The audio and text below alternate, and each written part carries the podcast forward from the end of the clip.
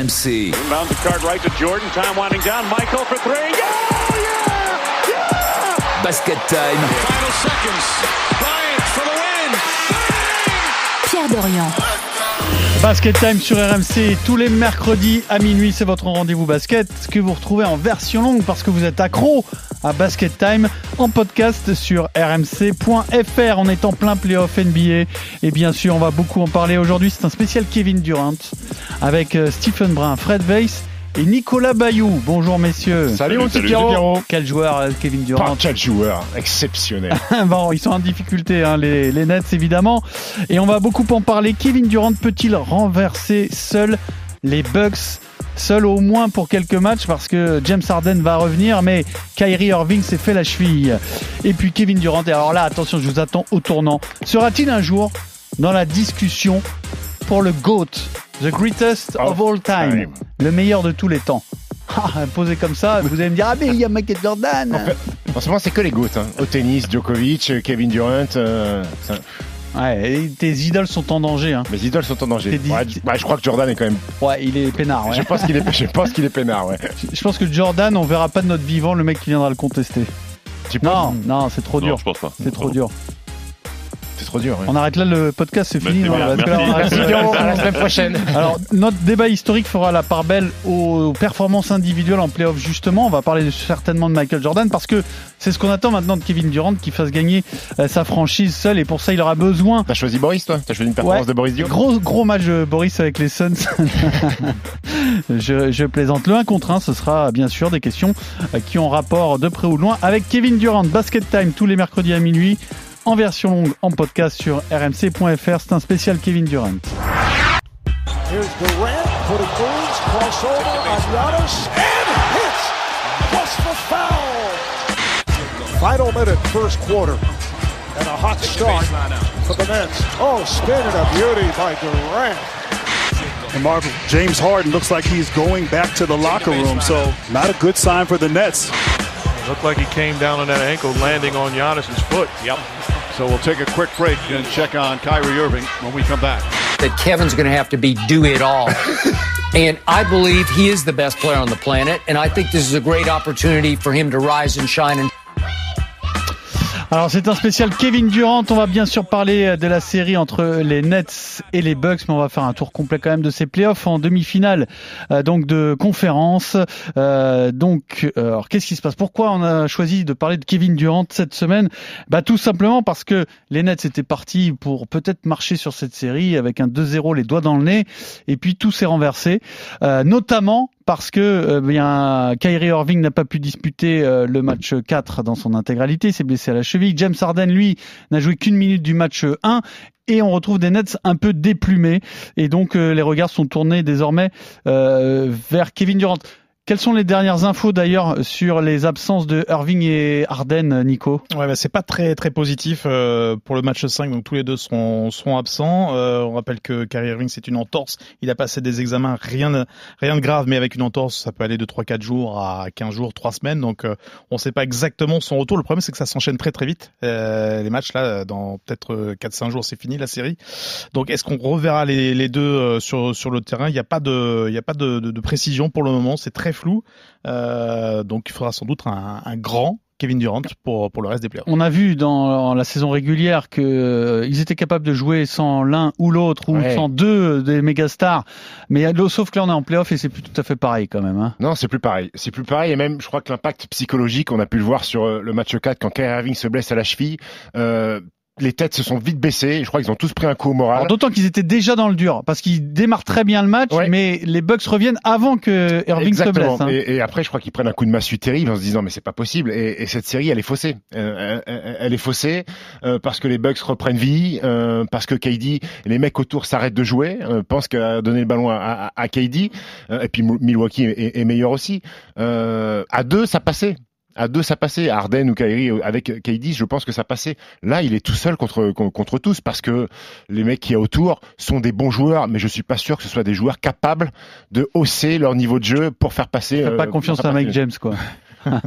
Mike fait du très bon travail, mais au relais d'un Kyrie Irving ou au relais d'un James Harden, Joe Harris euh, sur les deux matchs dans le Wisconsin, mec, il met pas un panier, il met pas un tir à trois points, alors que C'est pas vraiment un créateur, Joe Harris. Non, Surtout, c'est- euh, c'est- en, il en bout de profite. chaîne, il profite justement de la créa- Exactement. création des, des deux autres, de Harden et- et Exactement. d'Irving. Et, puis euh, j'ai pas compris le coaching de, de Steve Nash qui a benché sur le match 4 euh, Blake Griffin tout le quatrième quart-temps alors qu'il faisait plutôt du bon taf sur Yannis Antetokounmpo. Je Moi, le j'ai trouvé excellent Ah ouais, défensivement. c'est Ouais. incroyable ce qu'il propose défensivement. il a Moi, pas je trouve, sur le euh, quatrième quart-temps très en, jogging et en surmaillot au bout du banc. J'ai pas compris Fred sur l'apport de Griffin. Mais sur l'apport de Griffin, moi j'ai trouvé très très bon parce que je l'ai vu reculer. Alors il- c'est normal qu'on challenge euh, Yanis à trois points, c'est assez logique. Mais je trouve qu'il reculait intelligemment, que ça fermait très très bien, qu'il était dans l'impact, qu'il a, il a provoqué un passage en force intéressant notamment. Je trouve que je trouve que défensivement, bah, je l'attendais pas à ce niveau-là concrètement. Et l'avantage Globalement- c'est qu'il- c'est qu'il est gaillard aussi. Globalement, C'est est c'est capable la- de- la- il est capable d'encaisser. Il est capable d'encaisser, de mais il est aussi euh, capable de flopper un Oui. petit peu, euh, très intelligent dans son C'est jeu. la bonne surprise de la saison quand même euh, pour les Nets. Ouais, ouais, je, On je pense qu'il a carotté tout le monde. Hein. euh, Ka- Kaiser Sosé, on l'appelle. Il est sorti, il est sorti du vestiaire de Détroit, hop, il a remarché normalement, il est parti mettre des dunks. Euh, alors après, comment il faut jouer Comment pourraient jouer les Nets avec le seul euh, Kevin Durant, euh, si on parle du trio euh, Parce que c'est quand même euh, un effectif euh, qui est, qui est très très fourni hein, aux Nets. Hein. Ça se résume Fourni pas. en role player. Oui, mais donc peut-être qu'on peut imaginer euh, bah, des systèmes, en tout cas une façon de jouer qui Bah. peut permettre de gagner un match ou deux contre les, les, Justement, les, les dans, Bucks. dans le dernier match, Kevin Durant est- a forcé beaucoup de tirs, il cherchait les fautes, euh, il s'est fait avoir par la défense de, de Milwaukee. Est-ce que c'était à lui Il s'est peut-être? frustré, il s'est beaucoup frustré. Exactement, rapidement. Et euh, en fait, est-ce que c'est pas à lui justement de, de, de jouer les deux rôles, à la fois de finisseur quand euh, il y a des opportunités, et puis de créateur pour faire jouer les, les autres, parce qu'il y a quand même des joueurs. On l'a dit qu'ils peuvent mettre des points. Euh, là, il a, il trop cré- cherché le, trop cherché le combat que c'est un physique. créateur dans l'âme? Parce que je regarde, on regarde ses stats. Alors oui, il est exceptionnel offensivement, il y a vraiment rien à dire. Il a 5 Mais, passes, quoi. mais il a, ouais, même pas. Il a quatre passes de moyenne. Et, et, on, et on se dit, est-ce qu'il est capable de, de, de créer pour lui? Tout le monde dira oui. Est-ce qu'il est capable de générer de- du mouvement, de la création pour son équipe? Bah, Je suis beaucoup moins sûr. Moi. Je crois qu'il il va falloir qu'il implique les autres, qu'il donne vite confiance euh, à ses coéquipiers, hein, à Bruce Brown, à Landry Chamette, qui vont avoir des, des- des minutes supplémentaires, et que euh, surtout les mecs autour de KD, qu'ils arrêtent de regarder KD, qui joue au basket euh, parce qu'ils en sont capables, qu'ils arrêtent de vouloir donner le ballon euh, à Kevin Durant, et, et KD doit être là aussi pour leur donner la confiance. Maintenant, Ke- Kevin Durant euh, doit mettre 45. Il est tout seul, il doit mettre entre 40 et 45 points pour espérer que Brooklyn pu- puisse passer. Je pense qu'il est capable de le faire. Il est capable de le faire, tu Oui. penses Oui. Nico? Bah, moi, je pense que euh, le problème, c'est que Milwaukee a bien défendu sur les, les deux derniers matchs, c'est adapté. Ils ont mis euh, le, PJ le- Tucker a été très le bon chien de garde, euh, voilà, PJ, PJ Tucker. euh, Middleton aussi d'ailleurs. hein. Il n'y a pas que PJ, PJ il, Tucker. il est tombé dans le piège. Je pense pas qu'il refasse euh, deux fois la même erreur. Je pense pas qu'il fasse euh, qu'il ait besoin de marquer 45. Mais voilà, il va faire, faut qu'il implique effectivement. Justement, monde. la question c'est est-ce que les Bucks sont revenus dans cette série parce que les deux sont blessés ou parce qu'ils ont trouvé une solution défensive avec PJ Tucker et globalement une équipe qui tourne bien quand même. Hein. Middleton Il y a un peu de tout. Il y a, il y a un peu de tout forcément. Et je trouve que défensivement, c'est intéressant ce qu'il propose encore une fois. Et c'est vrai que PJ Tucker, moi, sa défense, elle m'a rappelé. Alors tout le monde en parle et donc je, vais citer un peu tout le monde. La défense des années 90, c'est-à-dire beaucoup d'impact, be- beaucoup de contact.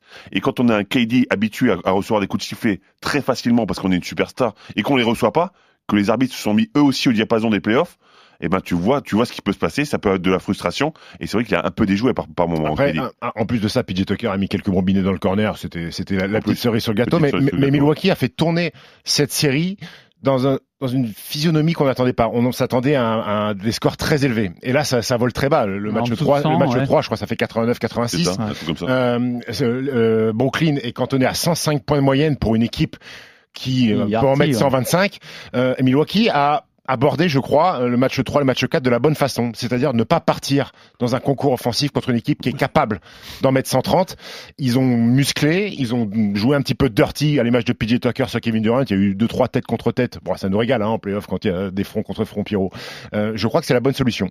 Alors après, euh, je sais pas, moi je- quand je regarde ces matchs-là euh, que- comme avec mon œil de non connaisseur, je me dis est-ce que finalement l'équipe qui sera championne cette année sera pas simplement l'équipe qui va non qui va défendre?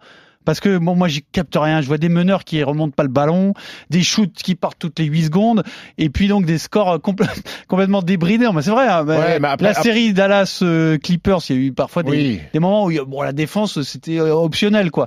Euh, et là j'ai vu un match donc où ben les Nets étaient empêchés parce que ça défendait et je me dis finalement est-ce que c'est on va pas se retrouver avec une finale Utah euh, Milwaukee Euh, je sais pas ce que vous en pensez, mais Hawks Clippers, ça finit pas sur, non plus sur un score euh, fleuve. Hein. Sixers. Euh, Sixers, pardon. Euh, ça, ça finit sur un 103 Alors, on peut-être tire. qu'il y a Est-ce Donc, est-ce que- euh, est-ce que- est-ce qu'on n'est pas sur cette légende conférence Est Ça défend le plomb et conférence, conférence Ouest c'est un peu plus open. ça, c'est à vous de me le dire. Mais, C'était c'était le cas dans les années 90-2000. C'était le cas, oui. mais on a des quelques, on a peu d'équipes qui ont un profil défensif. Est-ce que finalement, c'est pas celles-là qui sont le mieux armées euh, pour être champion En général, les playoffs, c'est ce qu'on dit toujours. L'équipe qui défend le mieux, l'année dernière, quand les Lakers gagnent, c'était une, voire la meilleure défense de la ligue. Donc ça, ça, ça paraît pas choquant ce que tu es en train de dire. Évidemment, on part sur des défenses, c'est un jeu qui est différent, c'est moins ouvert, on ferme la raquette, on donne des coups. Après, après, time, quoi. après, après, tu m'enlèveras pas de l'idée que si tu veux être champion NBA, à un moment donné, il faut que tu aies deux mecs qui aient un peu de, de, de, de, de talent, fire, ouais. un fire dans les mains, tu vois. des- Mm. des- Parce que les Lakers, malgré tout, meilleure défense de la ligue cette année, ils se sont fait sortir parce que les Browns étaient Bien cramés, parce qu'Anthony Davis était, était blessé. Donc je pense qu'il faut un- une alliance des deux, ce que Utah et ce que Phoenix ont. Phoenix, Mm. ils ont des mecs pour mettre des pantons et ils ont des mecs pour défendre. Ils ont tout en magasin. Alors- Utah, Utah, on- qu'on a tendance à cataloguer comme équipe défensive, est une équipe qui, là, tu me parles de ça envoie tous les 8 secondes. Je te, Utah cette année, mec, ils passent leur temps à envoyer des bombinettes à trois points toute Ouais. la soirée. Mais ils savent quand même euh, contenir une équipe. Pas- oui, parce qu'ils ont, ils ont, euh, Ils ont Rudy, ils, ont la ils ont Rudy. Gogo, bien sûr. Euh, euh, pour finir sur, sur, sur cette première partie, euh, savoir si Kevin Durant peut faire gagner les Nets. Donc, on- si on se projette un peu sur tout le tableau de ces playoffs, il y a une équipe qui se repose pendant que les autres bataillent. Euh, c'est Phoenix. Je voudrais en dire un mot quand même, même si on s'écarte du sujet Kevin Durant. Euh, est-ce que finalement ils peuvent pas tirer les marrons du feu, Phoenix? Donc, est-ce qu'on va pas commencer à y croire quand même à un Alors, par moment? contre, Chris Paul, fantastique. Incroyable ce qu'il est en train de proposer. Il s'était un peu blessé à l'épaule, ça, ça va beaucoup mieux.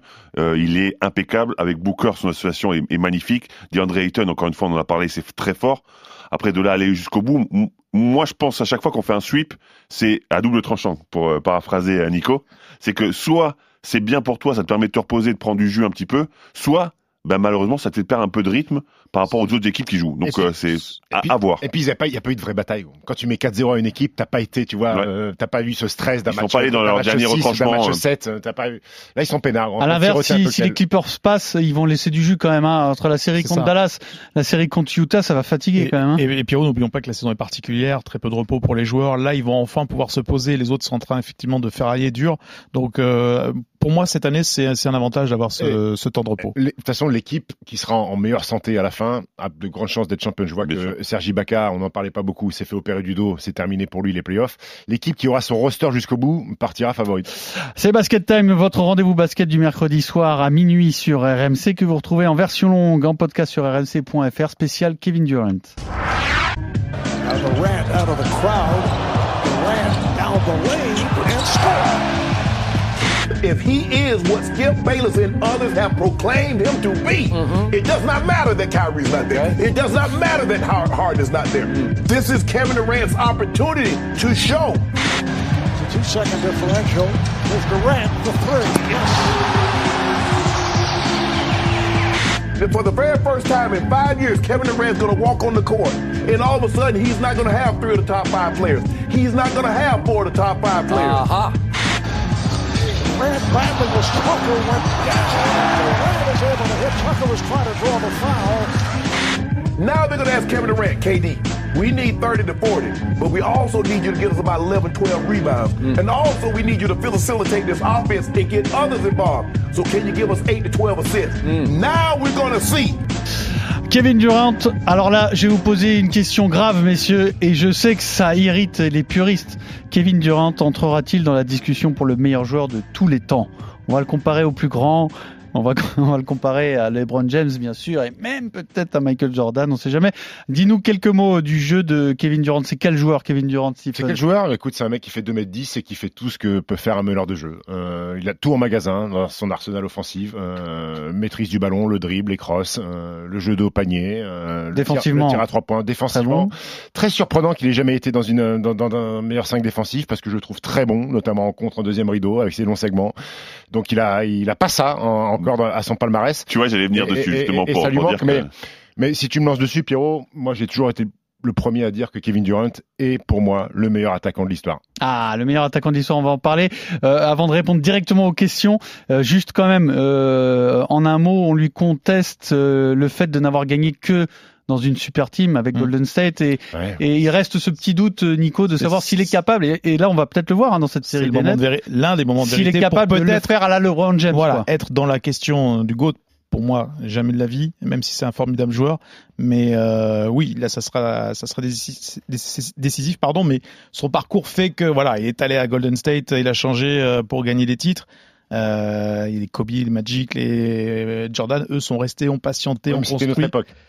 Oui, mais euh, Kobe, que c'est pas si LeBron James a changé de franchise, mais Enfin, il, les- il- il a tellement Kobe, fait gagner Kobe, il reste Lakers parce qu'il a gagné des titres.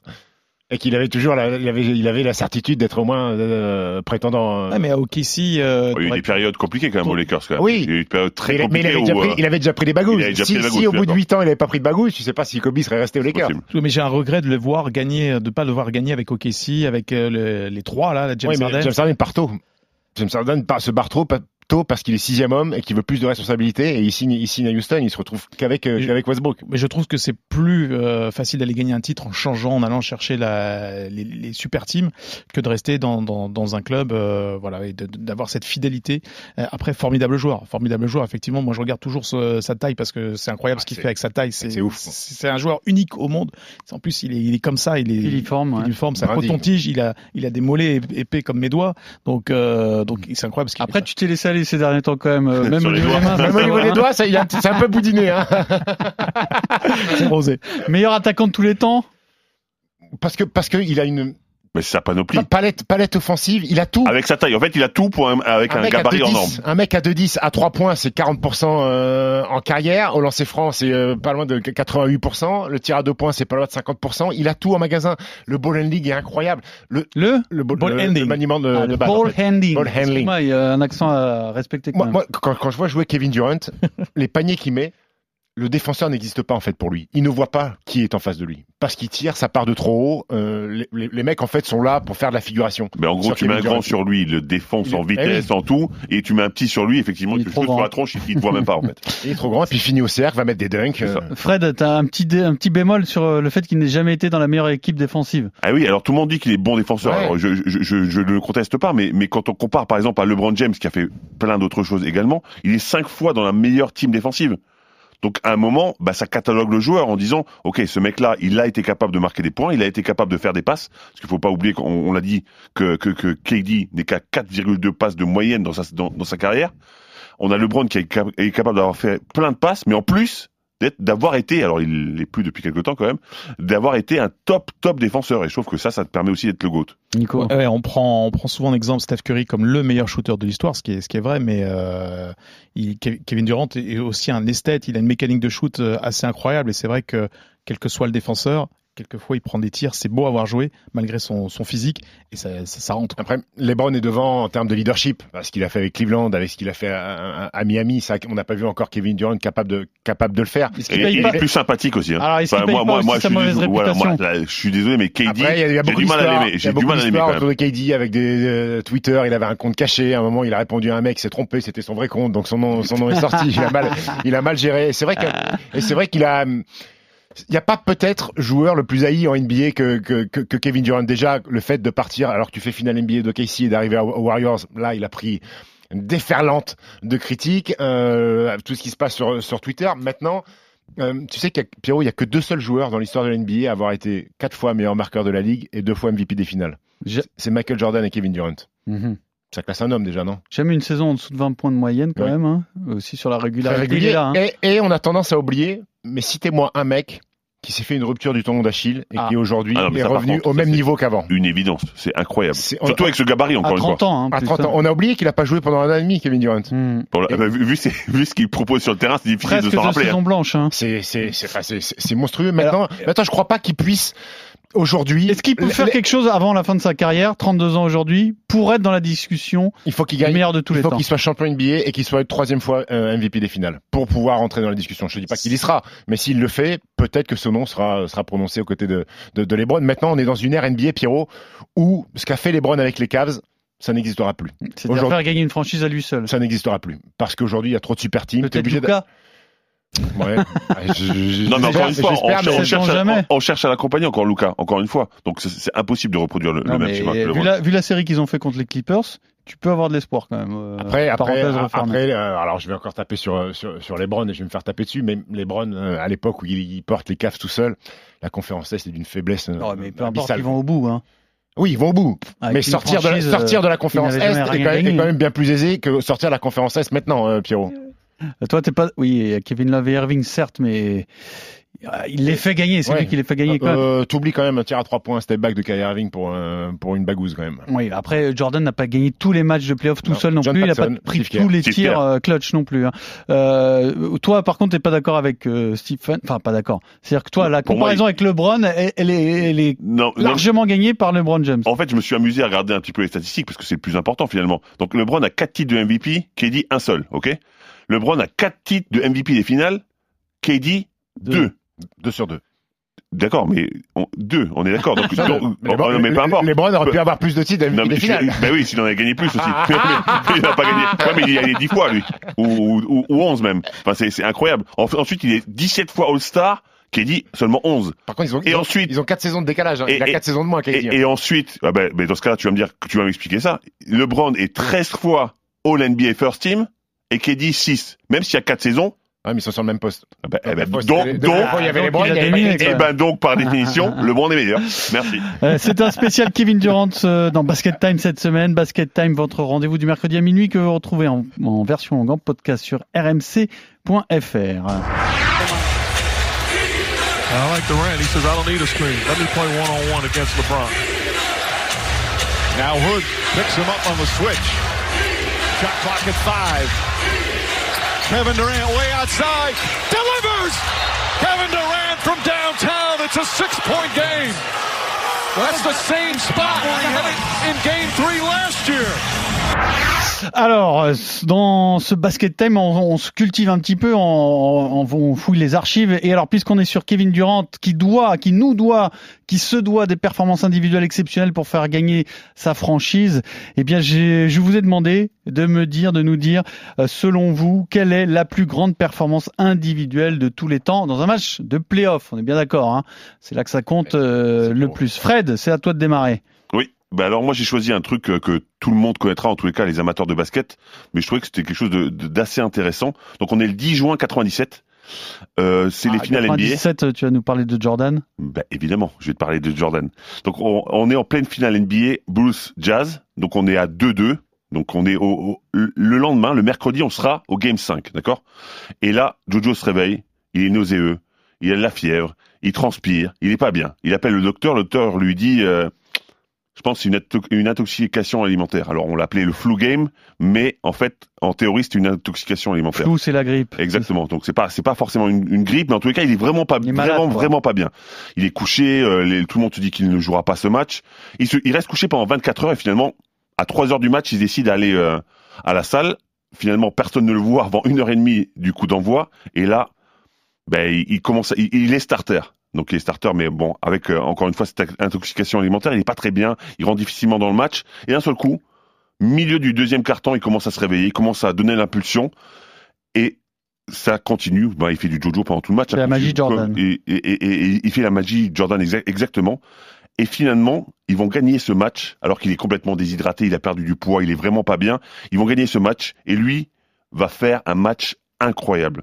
38 points à 13 sur 27 au shoot, 7 rebonds, 5 passes, ce qui est incroyable dans un match où il gagne 90 à 88 Mhm. qui aurait pu faire basculer complètement la série pour Utah.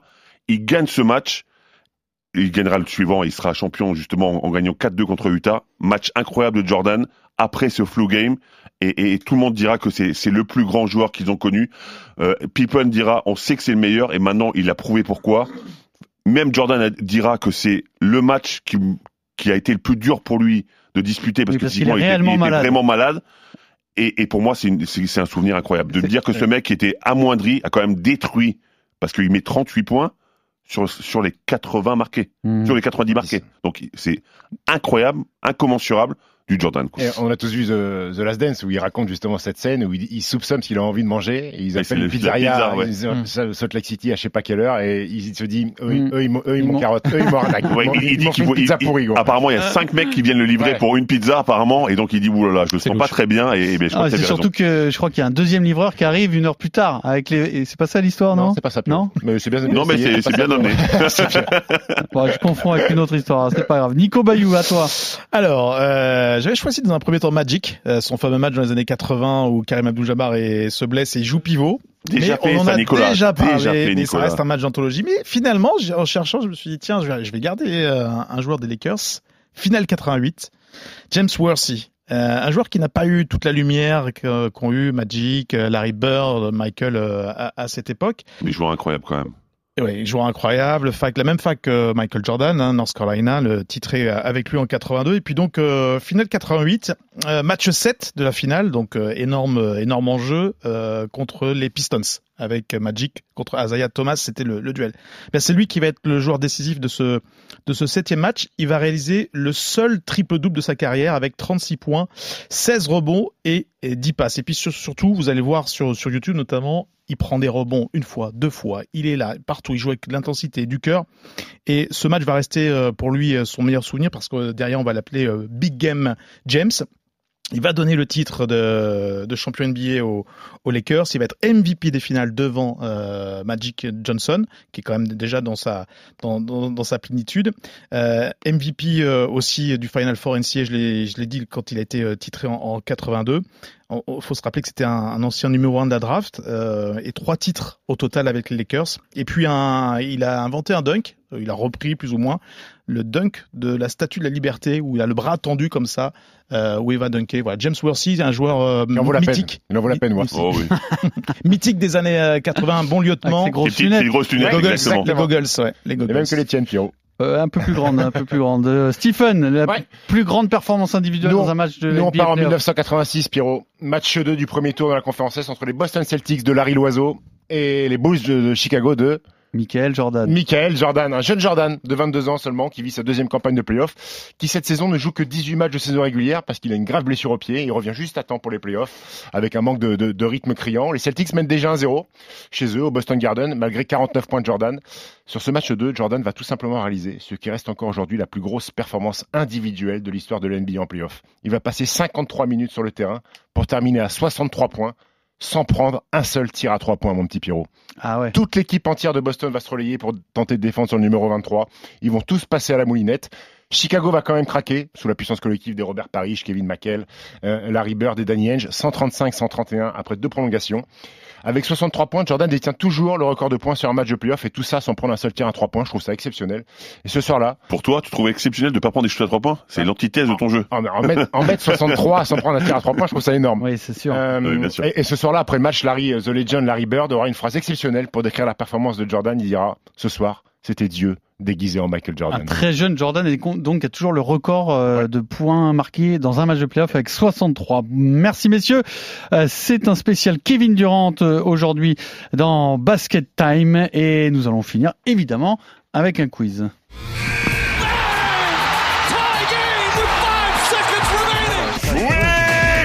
Trouvé ça où, toi Quel magazine Quel papier Mais qu'est-ce que tu me fais chier, toi Alors, c'est un quiz spécial Kevin Durant qui peut être facile, qui peut être rapide. Du coup, il y a un peu plus de questions que d'habitude.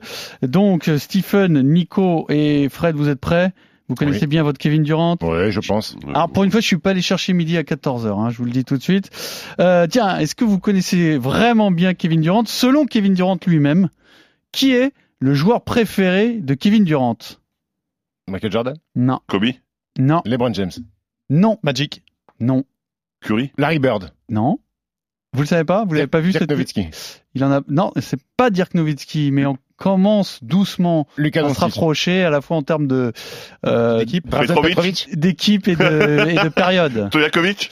Non, euh, vous, avez- vous, vous tournez autour. Ah, tu tournes plus qu'autour. Ah, t'es tout Steve près. Nash. T'es tout près quand tu dis Jason Kidd. T'es tout tout près du joueur en question. Chris Paul C'est-à-dire, il y a Jason Kidd et il y a. Tony Parker Mais non, celui là, celui à côté de Jason Kidd.